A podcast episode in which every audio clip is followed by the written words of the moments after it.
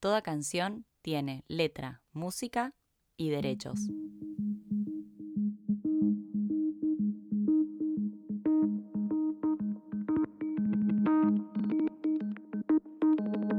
Los músicos vivimos rodeados de melodías, acordes e instrumentos, pero detrás de todo eso existe un lado B, con letras chicas, contratos, registros y derechos. En este podcast vamos a integrar ambos lados. Mi nombre es Josefina B y esto es Letra, Música y Derecho, el podcast con todas las herramientas que necesitas para la autogestión musical.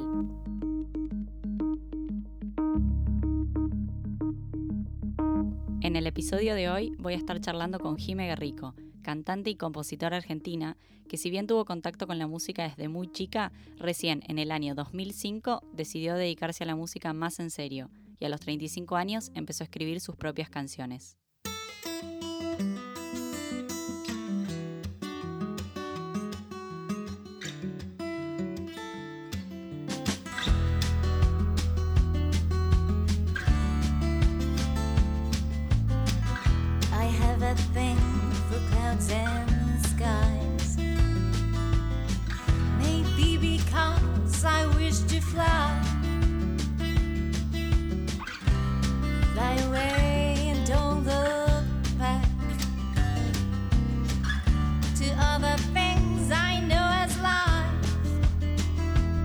Hola Jime, ¿cómo estás? Hola, ¿cómo va, José? ¿Todo bien? Bien, vos. Gracias por la invitación a tu podcast. Gracias a vos por, por estar acá. Estoy muy contenta. Además, finalmente logramos concretar un proyecto juntas, porque venimos, ¿hace cuánto tiempo intentamos juntarnos para tocar y no lo logramos? No sé, años, un montón. No sé, ya ni sé, ¿tres años? Sí, sí, sí, creo que sí, creo que sí. Eh, Malísimas, sí, tremendo, pero bueno, lo, lo hemos logrado. Eh, así que bueno, bueno, si querés, presentate para los que no te conocen, contá un poquito quién sos, qué, qué estás haciendo. y- Soy Jime Guerrico. Tengo, me cuesta un poco decirlo, tengo 40 años, acabo de cumplir, todavía me cuesta. recién estrenados. No me siento de 40, me siento de 35. Muy bien, eso es lo que importa. Este, claro. Este, soy cantante, compositora, entre otras cosas que hago. Eh, y bueno, nada, me dedico a la música no hace tanto tiempo, pero la música existe en mi vida desde que tengo uso de razón, así que nada, para mí es como, como el aire que respiro, así si te lo digo románticamente, pero no percibo mi vida sin música, o sea, independientemente de que tenga épocas en mi vida donde esté más conectada o menos conectada, siempre está, de alguna forma u otra siempre está. Y bueno, acá recorriendo el camino de, de la música que tiene sus, sus vericuetos, ya charlaremos de ellos. Totalmente. Bueno, y cuáles, sí, o sea, si pudieras decirme eh, cuáles son tus primeros recuerdos escuchando música, eh, nada, calculo que por lo que me dijiste recién son de, de cuando eras muy chica. ¿Tenés algún recuerdo así que sientas que te haya marcado? De muy chiquita, porque, a ver, la familia de mi vieja, mi mamá son 10 hermanos, y es una familia muy musical. Entonces mamá siempre nos cantó desde muy chiquitos y nos enseñó a cantar haciendo cánones, haciendo voces. Entonces éramos todos pinis y cantábamos a voces, a dos voces, a tres voces. Eh, teníamos un coro con los primos y las tías, que éramos miles, porque además eran todas familias numerosas, ¿viste? Nosotros somos cinco, casi todos mis primos eran seis, siete hermanos. Entonces siempre hubo como mucho de música en casa. Y así como hablando de cantar. Y después con instrumento, eh, mi abuelo tenía un piano en su casa y yo de muy chiquita como que me senté y, y empecé a tocar y nada, como que se dieron cuenta que tenía como facilidad para el piano. Y cuando tenía seis años, mi abuelo me regaló un piano, que fue el único regalo que, que me hizo en su vida, porque imagínate con tantos nietos nunca re- recibíamos nada, porque éramos millones, pero fue el único regalo que me hizo en su vida y cuando se murió hace unos años, yo no tenía mucha relación con él. Me cayó la ficha y dije como que él me regaló la música en el fondo, ¿entendés? Como, como que gracias a él yo empecé, porque si no, no sé si, si hubiera, no sé, en mi casa no había un piano, ¿viste? Capaz que sí, capaz que de alguna otra forma, pero bueno, como que fue muy loco eso, darme cuenta de decir, wow, o sea, gracias a ese regalo que me hizo él, eh, nada, empecé como mi camino con la música, ¿viste? Y después de escuchar, escuchar música, em, papá era muy de escuchar música, mi viejo, y, escuchaba mucho blues, eh, Pink Floyd, como esa onda de música. eh, que no era, por ahí no escuchaba ni tango, ni, o sea, yo por eso siempre tengo como muy eh, la cultura de la música de afuera en realidad, como que escucho mucha música de afuera, más internacional, más rock, eh, blues, soul. Sí, incluso tu, tu estilo es más, más bien folk y, y canciones en inglés, ¿o no? Sí, lo que grabé fue casi todo en inglés. Tengo un solo tema grabado en español que está miti miti, grabado, es como, es- la letra es en castellano, pero tiene parte en inglés. Como que fue el primer tema que escribí en castellano que no pude como soltar, Soltar el inglés del todo. soltarlo del todo, tal cual. Y sabes que a partir de ese tema empecé a escribir un montón, o sea, medio que dejé de escribir en inglés. Empecé a escribir Ah, todo no en castellano, sí. Lo que Sí. pasa es que no tengo nada grabado, los tengo todos Claro, ahí es novedad. es novedad. Están ahí, tienen varios años por ahí ya, pero nunca los llegué a grabar, entonces nada, cuando pueda volver a grabar algo, será todo en español, espero.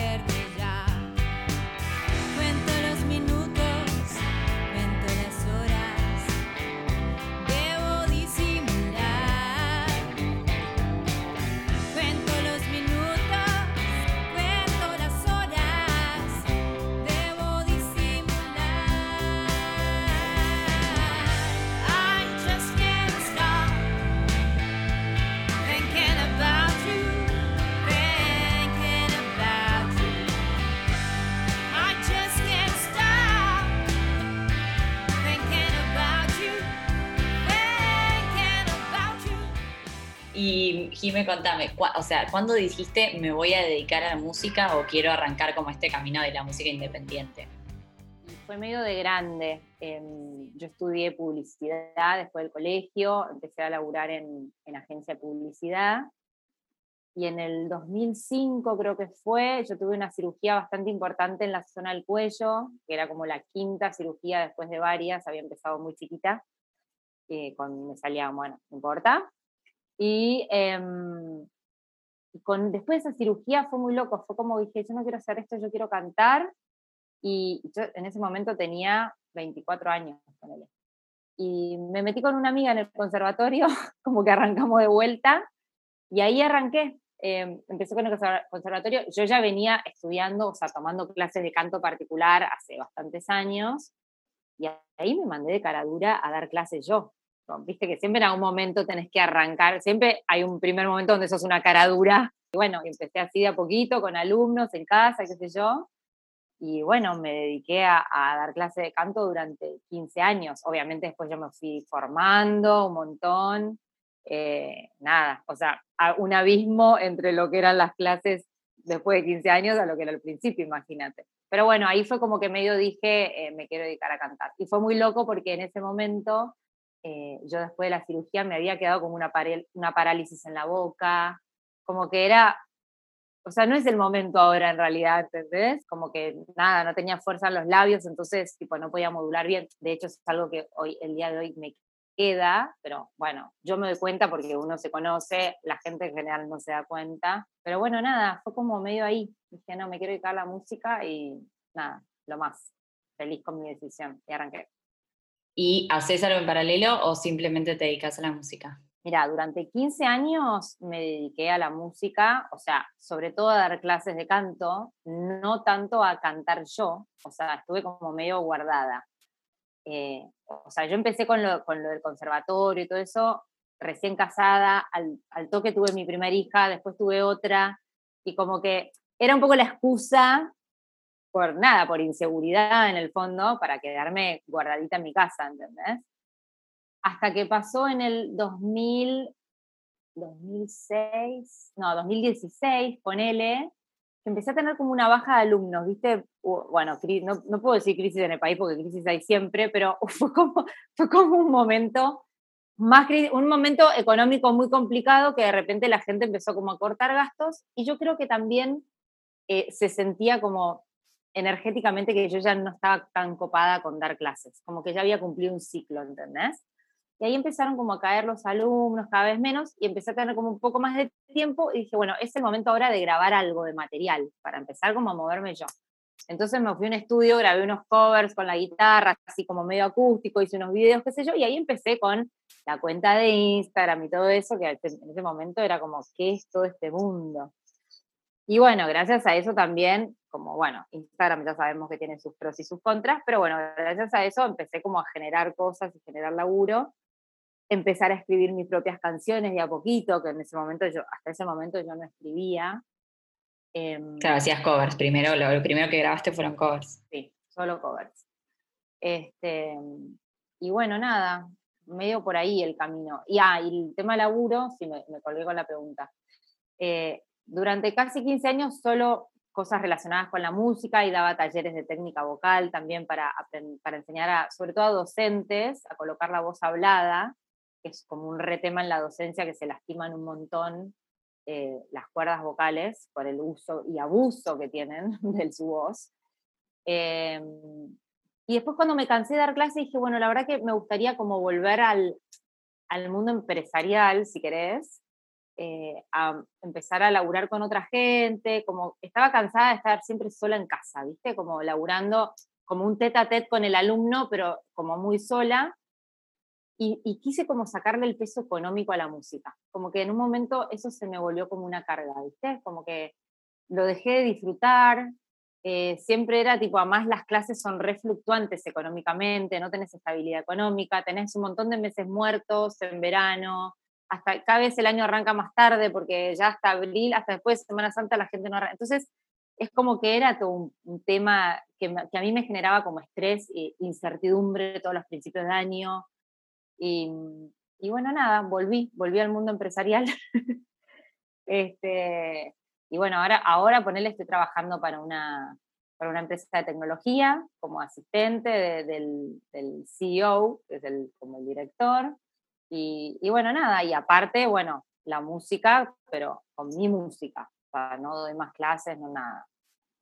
Claro. O sea que tú, la forma por ahí que, que encontraste para monetizar la música al principio fue esto de dar clases, porque viste que algo que pasa es que cuando uno se quiere dedicar a la música es como que decís, bueno, pero todo bárbaro, pero ¿cómo hago para monetizar y poder vivir de esto? O sea, tu forma fue mediante las clases de técnica vocal, de canto. Tal cual, mediante las clases y los talleres que, bueno, cada tanto salían a un colegio. La verdad que ese era un producto que estaba muy bueno, va, está muy bueno porque lo, sigo teniendo, pero cuesta un montón que las maestras, sobre todo, se copen con hacer actividades extra. Están tan cansadas, pobres, que como que un taller de cuatro horas un sábado se quieren matar, ¿entendés?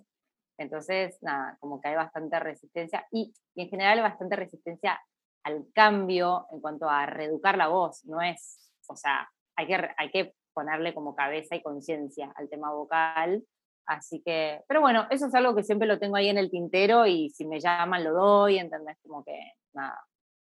Pero bueno, necesitaba como una estabilidad económica que me lo da la empresa y por otro lado puedo disfrutar de cuando salen eventos, ¿entendés? Y como esas cosas.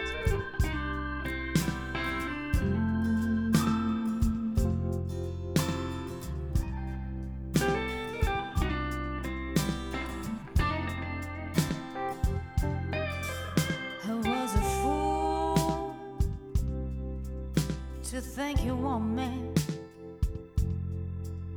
I was a fool to think that I could even play your game. You played mind tricks on me, and it was so easy to fall. Now I need to step back and look for clarity. Marzo del 2019 lo conozco a Alan Vega, que, eh, bueno, Alan ahora es, es el guitarrista de mi banda y es el que produjo los otros tres singles. y lo conozco por Instagram porque él me escribe para juntarnos a hacer, así como nosotras no pudimos, viste, de juntarnos a tocar, bueno, hacer eso con él. Me escribió en enero. Dije, me estoy yendo de vacaciones, a la vuelta hablamos, listo. Bueno, cuestión que nos juntamos en marzo, nada, un copado, me armó fecha para principios de abril, me armó la banda, bueno, la banda con sus amigos que tocan siempre. Nada, de repente tenía fecha para presentar mi disco, ¿entendés? Tipo insólito. Este, así que nada, copada, me junté con los chicos a ensayar. Obviamente que el show eran los cuatro temas y después un montón de covers. Y, bueno, hicimos la presentación en City Bar, la tierra del rock, en, en Villa de Lina. un lugar genial, o sea, re rockero el lugar, medio tumbero, o sea, estaba como que era una cosa rara. Yo estaba vestida con unas cosas largas, así como toda casi de gala, en el lugar del, en la tierra del rock, ¿entendés? Cualquier cosa. Eh, no, no, muy genial, muy genial.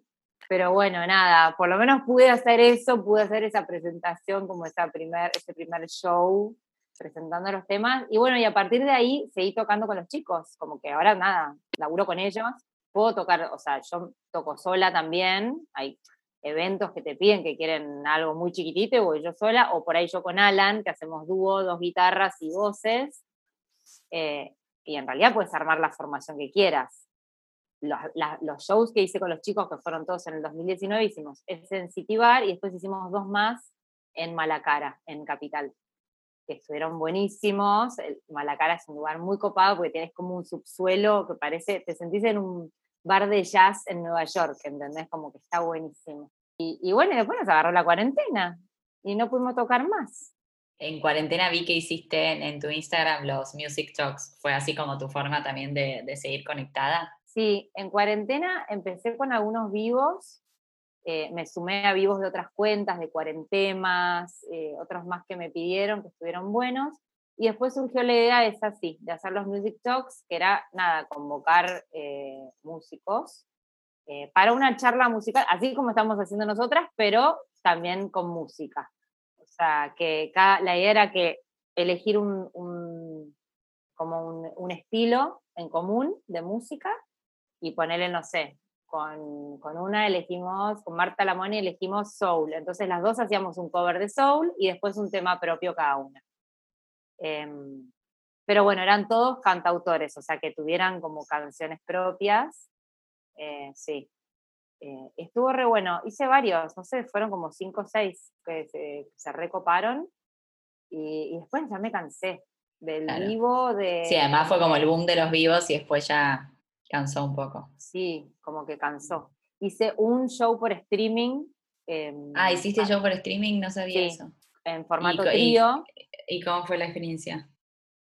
Fue muy bizarro porque estábamos, claro, estábamos haciendo el streaming en una sala de ensayo en, Palermo y, nada, tenía una computadora enfrente y yo, o sea, tocábamos y yo hablaba al público, que el público yo no lo veía porque estaban del otro lado de la computadora, nadie me contestaba, o sea, hablaba sola, eh, pero bueno, estaba con Alan y con Rolly, Alan en guitarra y Rolly que tocaba el bajo, y bueno, y yo con la guitarra también. Eh, y estuvo, estuvo buena, estuvo divertido, como que fue como un ensayo con un supuesto público del otro lado que yo no tenía ni idea, pero enfrente mío yo tenía una pared, ¿entendés? Yo, o sea, estábamos en un cuarto literal, o sea, en un cuartito. Este, pero bueno, eso fue lo, lo único que, que hice así en cuarentena. Y hace un, bueno, hace un ratito me contabas que el tema de la convocatoria es, a shows es un tema que te, que, te da bastante fiaca. ¿Qué otros miedos o obstáculos eh, te surgen en, este camino de, la música independiente, de dedicarte a la música? ¿Qué sé yo? A mí, me, a mí me pasa que yo soy una persona que soy muy exigente conmigo misma, soy muy autoexigente, y a veces eso hace que, que no disfrute de lo que hago, en realidad. Y, es un embole porque, porque la música es para disfrutarla, como que, entonces como que ya hoy que cumplí 40 y estoy un poco más madura. Creo que maduré. Los años no Creo que maduré un poco. Este, Creo. Creería que algunas cositas tengo un poquito más claras. Eh, como que elijo que no me importe tanto ya todo, ¿entendés? Como y también hay una realidad, o sea, para ser famoso, si querés, tenés que romperte el lomo, sobre todo acá. O sea, hay, hay un montón de gente grosa. eh, también hay un tema que es real, que no es menor, que música requiere de mucha inversión. Y la gente no sé si es tan consciente de eso. O sea, uno como músico tiene que invertir un montón de plata para hacer su música y cuesta a veces eso de que no, esa plata como que no vuelve, ¿entendés? Porque Que no O sea, vos claro, sí, invertís- sí, hay que estar dispuesto. Claro, a- desde, desde formarte, o sea, estudiar, tomar clases, comprarte instrumentos que estén buenos, comprarte equipos para grabar que estén buenos. eh, son como, mo- no sé, grabar un tema o un disco o lo que sea, es Grabar carísimo. tema, o sea, producir música es caro, no es algo que sea como, ay, listo, voy a hacer una canción y después tenés que acompañarla con el videoclip. Entonces, dale que va. Y tipo, y, y todo es sumar, sumar, sumar, sumar. Todo suma. Y, y no estamos hablando de, de precios, lo, o sea, no digo que no sean lógicos, pero bueno, es como que tenés que Sí. invertir bastante guita. Sí, es una inversión. Y bueno, en mi caso no me sobra la plata, entonces, eh, nada, como que lamentablemente no puedo hacer todo lo que quisiera, ¿entendés? Porque es un embole depender de, de- o sea, me coparía poder grabar todas las canciones nuevas que tengo en castellano, pero no puedo. Hoy la realidad es que no puedo.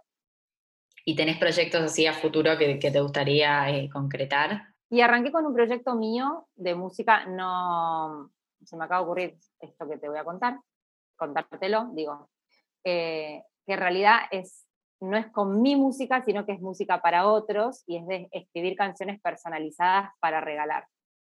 Eh, lo arranqué el año pasado, armé como toda una página web, todo el proyecto se llama, se llama yoursong.com, como tu canción. Eh, nada, y en el fondo es como, así como a mí me pasa que la música a mí como que yo siento que me toca el alma y que es un lugar de, de- no sé, yo cuando estoy haciendo música, cuando estoy cantando, para mí siempre digo que es como meditar, como que puedo estar en ese estado eternamente, o sea, si la voz me diera, podría estar cantando todo el día. De hecho, me pasó este verano que me fui al sur y fue un viaje muy largo, fueron como 2.000 kilómetros en auto. Y el primer día, que fueron casi 13 horas de auto, creo que estuve cantando las casi 13 horas. O sea, sin parar. Loca. Como que no lo puedo evitar, ¿entendés? Canto, canto, canto, canto, canto. Em, bueno, pero se me ocurrió que por ahí estaría bueno como darles ese, no sé, como la, la música es algo que emociona y es, es- y nada, como que las personas puedan hacer como un regalo bien como sentido y desde el alma, eh, y de regalarle una canción a otra persona, una canción que hable de, de- de ellos, de su historia o de esa persona en particular. Y, y bueno, escribir canciones como a pedido para otras personas, no canciones para mí. Entonces vos, no sé, tenés tu aniversario con, con Agustín y le querés hacer un regalo especial. Bueno, vos no, vos no sos, vos no sos el caso porque vos escribís tus canciones, pero ponele que no las escribieras. Entonces, nada, en, laburando en conjunto, me vas a contar tu historia o lo que sea que quieras transmitirle a Agustín. Vamos a escribir, bueno, yo voy a escribir una letra, obviamente vos me la vas a probar. Escribimos la música y eso se graba después en estudio, con músicos profesionales, todo. Eh, ese era un proyecto que lo arranqué el año pasado en cuarentena, cuando me quedé sin trabajo, que empecé como a maquinar qué hacer, qué hacer, qué hacer, y nada, está buenísimo, para mí está buenísimo, y como que la gente a la que se lo comento les parece copada la idea. No, está muy buena la idea, sí. Además, no sé si existe algo así, va. No, no, cono- no conocía. Acá no, acá en Argentina no existe. Existe, sí, en Estados Unidos, en España hay bastantes. Pero bueno, o sea, con, con proyecto musical estoy con eso. Y, y bueno, nada, siempre sigo así tocando, me llaman para eventos, eventos privados. Eh, la realidad es que, como te digo, me coparía em, poder grabar algo, pero bueno, hoy por hoy no puedo. Económicamente no puedo ahora. Pero bueno, en algún momento va a llegar.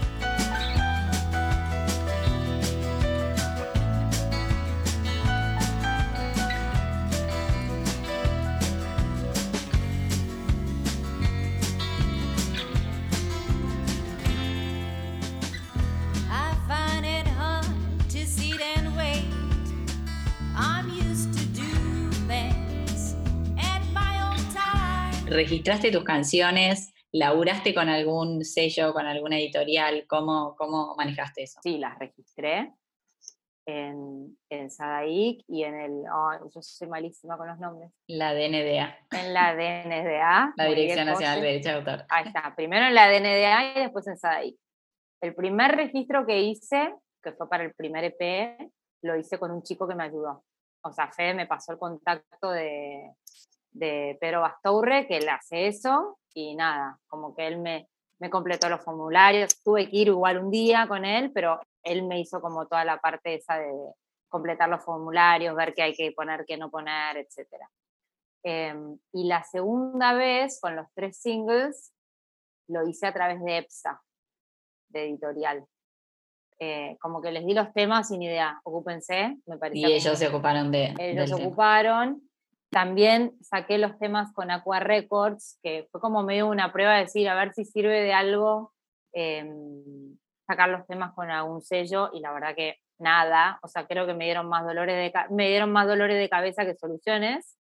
Eh, lamentablemente eh, patean en contra los tipos, o sea, no sirven de nada, la realidad. Eh, o sea, no lo recomendarías, pues ahora sí que, que hacerlo lo haría sola y metes un intermediario más. ¿sí? Sí, porque ¿para qué? Para que ellos me suban las cosas a Spotify, entonces... Ah, eso, ellos qué, es lo que hicieron, te hicieron la distribución digital, o sea, subir a las agregadoras, digamos. Sí, pero ellos lo pasan a la distribuidora y la distribuidora Spotify, entonces estás metiendo una persona más en el medio, ¿entendés? Claro, o sea, ellos eh los contrataste para hacer eso, digamos. Sí, eso y también ver si, qué sé yo, tipo para, a ver si podía meter en, los premios Gardel, viste, como que ellos hacer, al ser, al ser, em, ¿cómo se llama? Como que ellos tienen más peso en esos eventos, ¿entendés? Pero la verdad que, nada, te postulan ni idea. O sea, no es que te mueven ni hacen nada. Con lo cual no me sirvió de nada. Posta.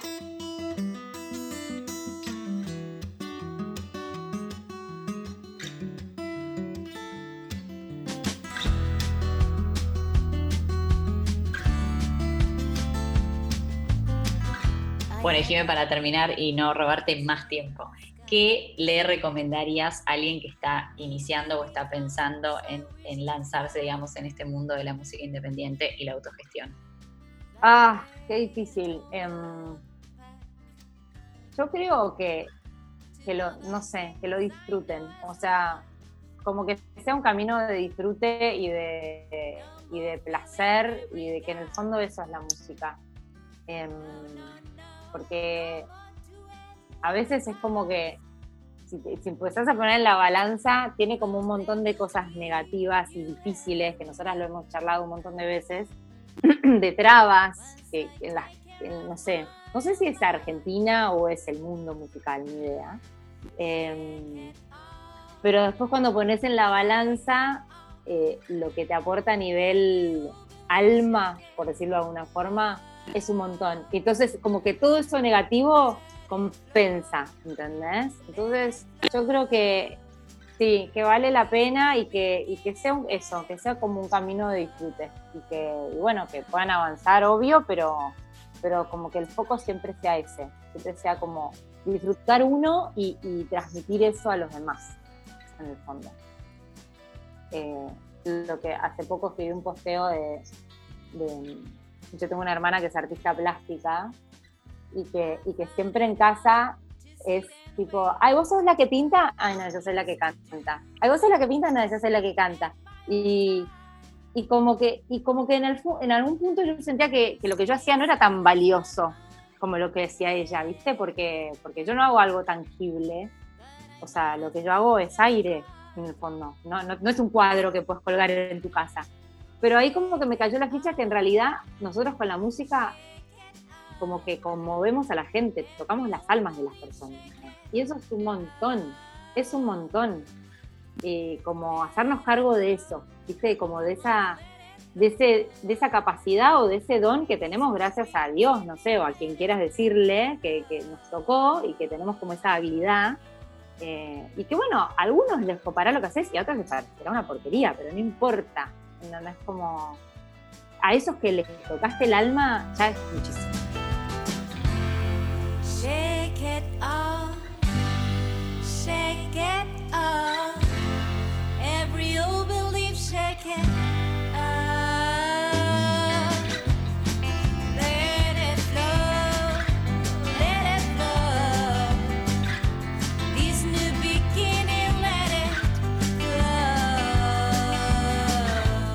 Gracias Jime por sumarte y por compartirnos tu historia. Pueden escuchar su música en Spotify y en todas las plataformas digitales. La encuentran como Jime Garrico. Nos vemos en el próximo episodio. Un beso enorme y muchísimas gracias por estar del otro lado.